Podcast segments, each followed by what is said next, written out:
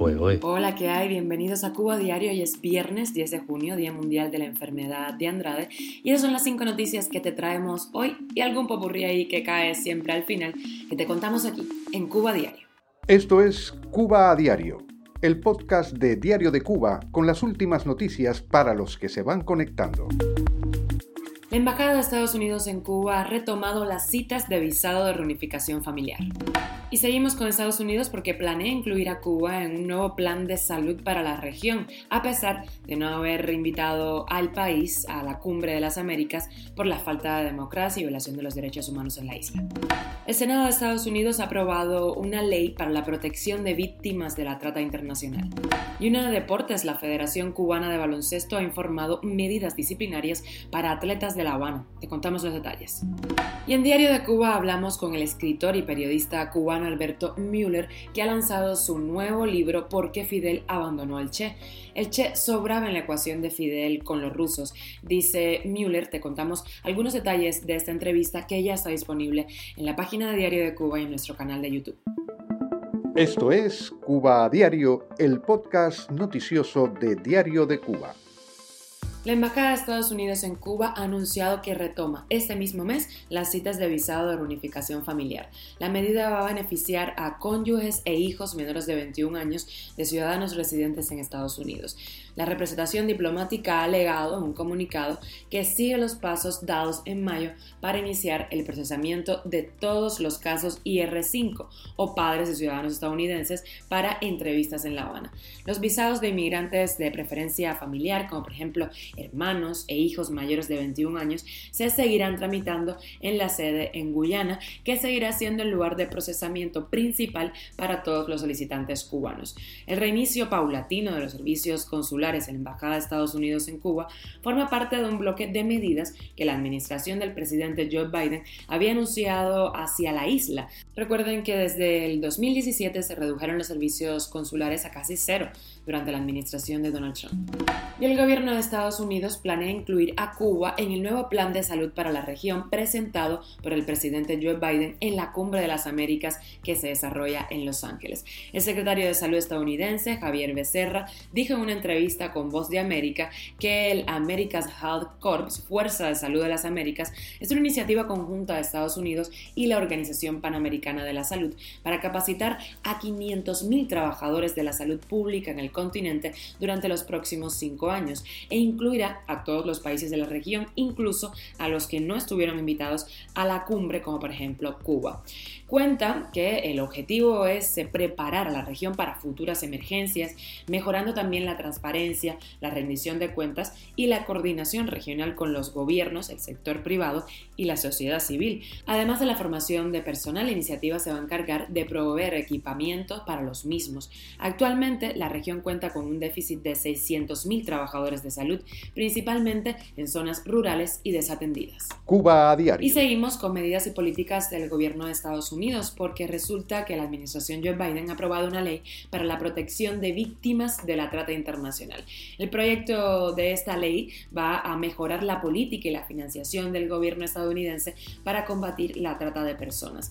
El senador Marco Rubio alegó que demasiadas personas en todo el mundo han sufrido de manera inimaginable debido a la trata de personas. Esta crisis global de derechos humanos debe llegar a su fin, dijo el senador. En los últimos meses se ha vivido un éxodo masivo en Cuba, la mayoría de los cubanos que salen a países latinoamericanos desde la isla intentan llegar a los Estados Unidos. Y una de deportes. Este jueves, luego del segundo partido entre Capitalinos y Santi Espíritus, en donde ganaron los de La Habana, en la semifinal de la Liga Superior de Baloncesto, comenzó una bronca entre los atletas. La Federación Cubana de Baloncesto acordó aplicar medidas disciplinarias a miembros del elenco de la capital, las Leo, separar por dos años de todo evento nacional e internacional de este deporte a Edson Franklin Standard Night Suspensión para el partido número 3 de la semifinal de la Liga Superior de Baloncesto 2022 para Marlon Díaz Miranda y Héctor Luis Martinto Aldama. Suspensión para los juegos 3 y 4 de la semifinal de la Liga Superior de Baloncesto este año para Daniel Roberto Simón Michel y separación por lo que resta de año 2022 de todo evento nacional e internacional nacional, pudiendo ser elegible, eso sí, para la Liga Superior de Baloncesto 2023 a Raimil Darien Cordero Jiménez. Cuba a diario. Y aquí en Diario de Cuba tuve el placer de hablar con el escritor y periodista cubano que además estuvo preso y fue torturado en Cuba por organizar un levantamiento contra Fidel Castro,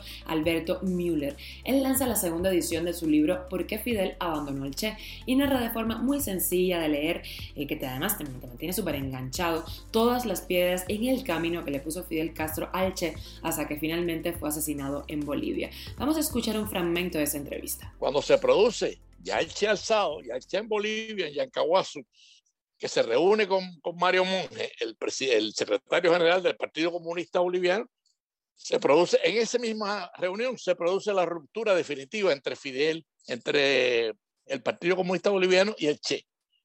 Pero, pero oye esto que es muy interesante, ¿no? Y los que, y los que puedan leer esta entrevista. El, el, Partido Comunista, bueno, ahí mismo el Che reúne la guerrilla y le dice, bueno, estamos en un mal momento porque nuestro gran aliado, que eran los comunistas bolivianos, se han ido, porque el Partido Comunista, la, la, la pelea, o sea, la, eh, la discusión fue por el control de la guerrilla. El Partido Boliviano no quiso el control del Che, quería el control para ellos. Bueno, aquello se rompió.